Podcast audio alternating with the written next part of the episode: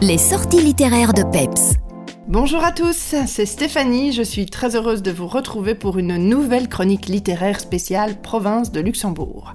J'ai deux ouvrages à vous présenter, allez c'est parti. Je vous présente tout d'abord un essai, La vie secrète de nos objets, pourquoi il ne faut pas tout jeter, sorti aux éditions Kiwi à Paris. Mais quel est le rapport avec la province de Luxembourg, me direz-vous? Eh bien son autrice n'est autre qu'Anne-Marie Trecker de Tellin. Anne-Marie Trecker, elle est à l'initiative notamment de l'association Traces de vie, bien connue pour ses collections dédiées aux récits de vie. Diplômée de sociologie clinique, Anne-Marie Trecker est l'autrice de nombreux essais et romans. Revenons-en à l'ouvrage que je vous présente aujourd'hui.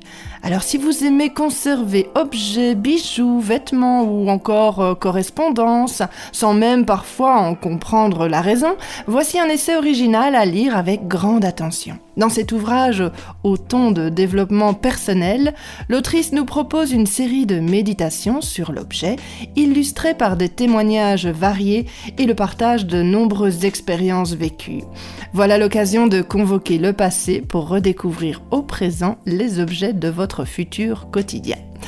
Pour le deuxième ouvrage, j'ai choisi de vous présenter un livre sorti à l'occasion des 20 ans d'existence de la galerie d'art à Arlon, l'espace Beausite. Les corps impressionnés de Jean Jancis. Pour fêter ses 20 ans d'existence, la galerie d'art à Arlon, l'espace Beausite, a choisi d'éditer l'œuvre photographique de Jean Jancis.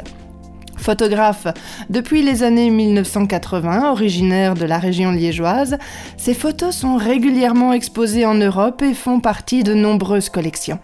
Jean Jancis réalise ses tirages à la gomme bichromatée sur de grands papiers gravures. Ses thèmes de prédilection sont le corps et le portrait. La densité des tirages, le papier, les pigments donnent à ses photographies une véritable sensualité. On retrouve ici une sélection de photographies librement épinglées sur la ligne du temps. Un livre voyage pour apprécier ce travail mondialement reconnu de l'artiste. Et si vous glissiez ce livre d'art sous le sapin? Les corps impressionnés par Jean Jancis.